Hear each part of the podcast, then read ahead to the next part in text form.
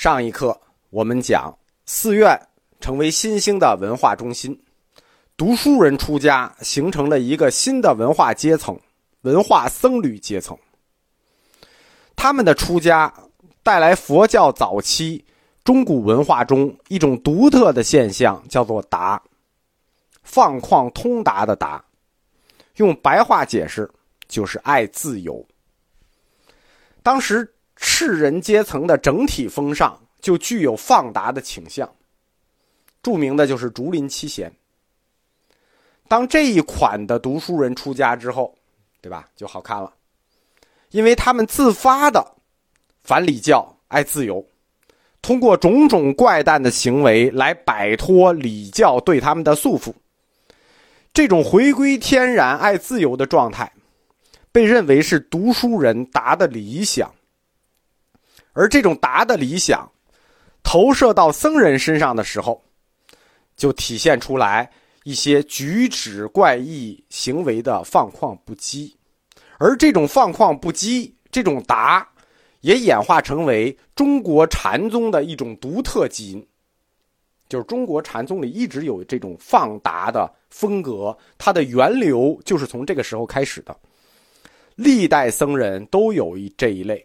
神僧啊，癫僧啊，疯和尚呀，比如济公和尚、林济宗两位出祖，我们讲过一个一玄，另一个人就是这类疯和尚，叫疯僧普化。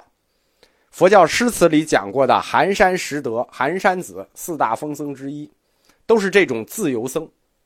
自由僧是中国佛教史上独特并且常见的一个类型。这就是时代背景促使读书人选择佛教信仰和出家为僧的一个理由。他们推动了佛教这种新文化运动向中国士人阶层普及。这是佛教思想与中国文化正式交锋的开始。下面我们就正式的讲一下这个风雨如晦的时代。西晋。自公元二百六十六年开始，晋武帝建国，至公元三百一十六年，正好传了半个世纪，五十年，传了四位皇帝：武帝、惠帝、怀帝、闵帝。西晋主要就是两个皇帝：晋武帝和晋惠帝。后面两个皇帝，八王之乱已起，每个继位才三年，基本可忽略。八王之乱引起的司马家诸王子的内战。导致了中国北方全面的混乱和政治真空。在公元四世纪初，晋怀帝永兴元年，即公元三百零四年，一支在中原腹地的外族部落崛起了。南匈奴贵族刘渊在山西起兵，一个匈奴贵族在汉族王朝里竟然以恢复汉室为名号，宣布。要恢复汉政权，奇怪。晋怀帝永嘉三年（公元三百零九年），永嘉之乱爆发，匈奴就大举西进。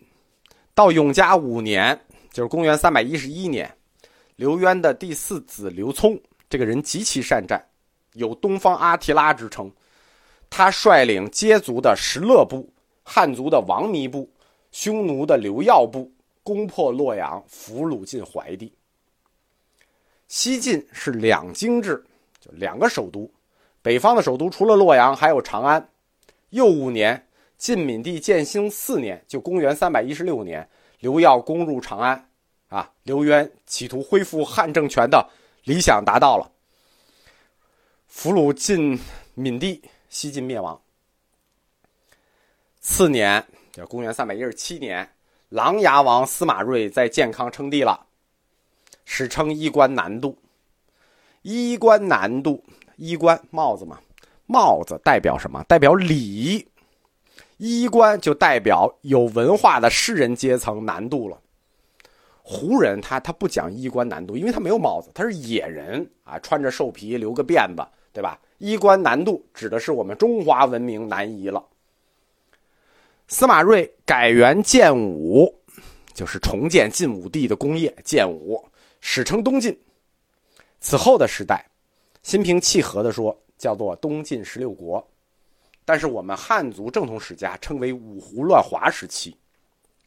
五胡，胡族和蛮族，我们一说南蛮野人，胡族其实也是野人。胡和蛮是汉族对少数民族的一个蔑称，对吧？我们平时经常用一个成语叫“胡搅蛮缠”，胡搅蛮缠。那胡族就是喜欢搅和，蛮族就是喜欢纠缠，不然“胡搅蛮缠”这个词哪来的，对吧？五胡指的是匈奴、羯族。氐族、羌族以及鲜卑五个族，其实五胡乱华时期不止五个族，啊，主要是这五个。《汉书》记载，光匈奴部就分了十九部分，而且互相不属啊。大面上说，其实所谓的五胡胡，我们都可以算作匈奴。汉学家和人类史学家认为，中国史上所称的胡族。它不是一个种族概念，而是有共同生活习俗的民族集团。它不是一个独特的种族啊，它就是个民族集团。北方草原上来的，可以整体上算都叫匈奴，就是以马征战的不同部落的联盟。今天他跟他连，明天他跟他连，就形成的混合游牧民族。只是一个，就我们说胡族这些什么鲜卑乱七八糟的，它只是民族集团，不是种族群。站在中华民族这个立场上看，这个说法是对的。西晋末年的五胡，它主要分为三股势力。第一股是匈奴，就是首先发动叛乱的汉赵政权的刘渊，这是山西那边了。第二部分是杂胡，杂胡是指五胡中的接底羌，杂胡的来源杂嘛，那就比较杂了。第三支势力就五胡中的第三支势力叫鲜卑。鲜卑代表的两支，一支是建立燕的慕容氏，一支是建立魏的拓跋氏。研究中国古代胡族的起源，在以前一直是一个非常热门的话题，因为每一个族的起源都有很多种说法。我们中国的史料比较多，所以每一种说法都有一些文献证据，但都不是铁证。民国的时候，有很多国学大师专门干的就是这个，也有干这个干成大师的。反正谁也没有活在这些胡族开始的那个时代，有一点文献资料，你就随便你说。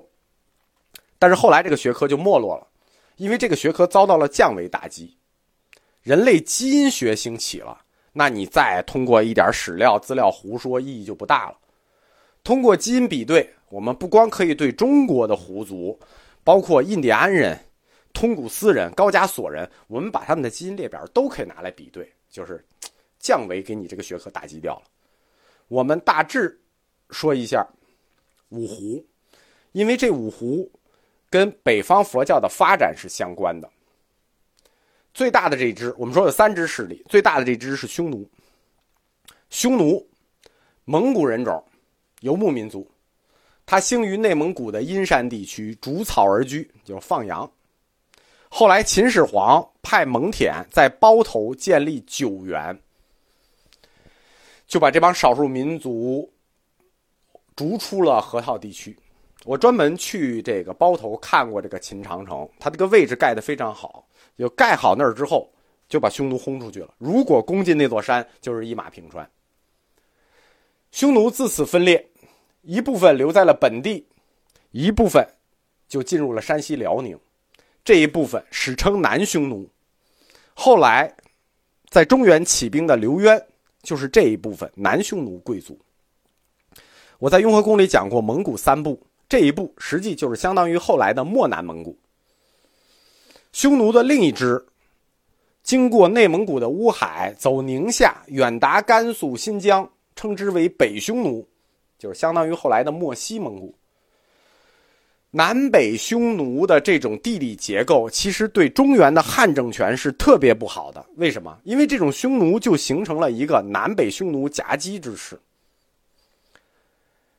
五胡乱华中的第二支势力叫杂胡，杂胡呢，一般是指单指羯族，但是我把羯族、氐族、羌族这三族啊，都算作杂胡了。他们因为他们最初的来源很杂，不是因为他们最初来源很杂啊，本身来源是很杂，但是主要是因为这三个族它都是杂交来的。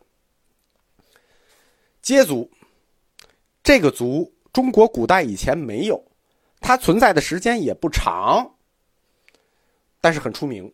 它是一个独特的族，就是以前我们没见过这个族。汉族和异族有一个历史上的大仇杀事件，叫冉闵的杀胡令，杀胡。杀的那个胡就是羯族，特指羯族，它不是一个单独的族，它是西域诸国人的集合体。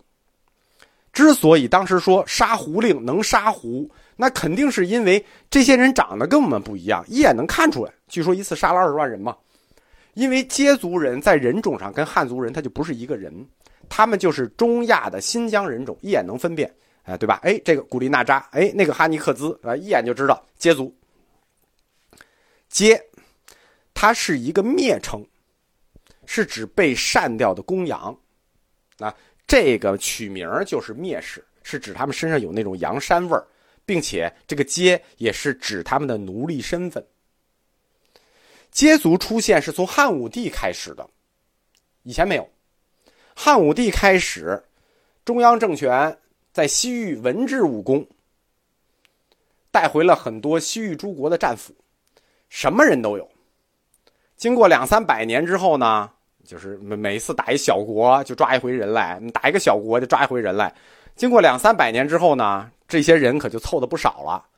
他们被称为匈奴别部。